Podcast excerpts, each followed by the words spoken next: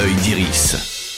Bonjour à toutes et à tous. Dans l'œil d'Iris, tous les mercredis, on parle des films à ne pas manquer au cinéma ou depuis votre canapé. Et cette semaine, séance rattrapage avec Bullet Train en DVD et Blu-ray et Rocketman sur Prime Video.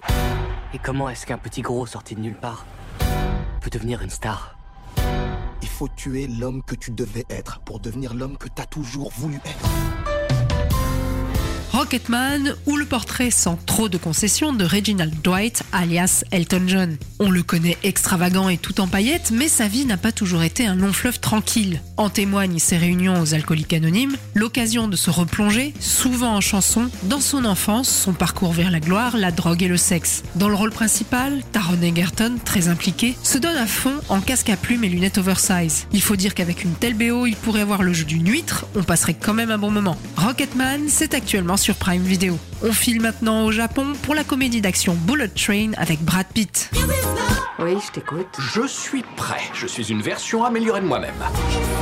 Apporte la paix dans ce monde et tu auras la paix.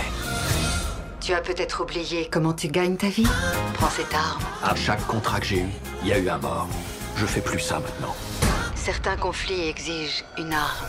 Tueur à gages Poissard, chargé de récupérer une mallette à bord du Shikansen, le TGV nippon, Brad, alias Coccinelle, est bien décidé à le faire sans violence comme lui a recommandé son psy. Sauf que six autres assassins sont également à bord et ne l'entendent pas de cette oreille. Du sang, de la baston, des bonnes vannes et des situations cocasses, le réalisateur de Deadpool connaît la recette, portée par une brochette d'acteurs excellents. Bullet Train est désormais disponible en DVD et Blu-ray, une idée cadeau toute trouvée, non? Dans c'est fini pour aujourd'hui. Rendez-vous mercredi prochain pour d'autres conseils ciné. Oui, FM.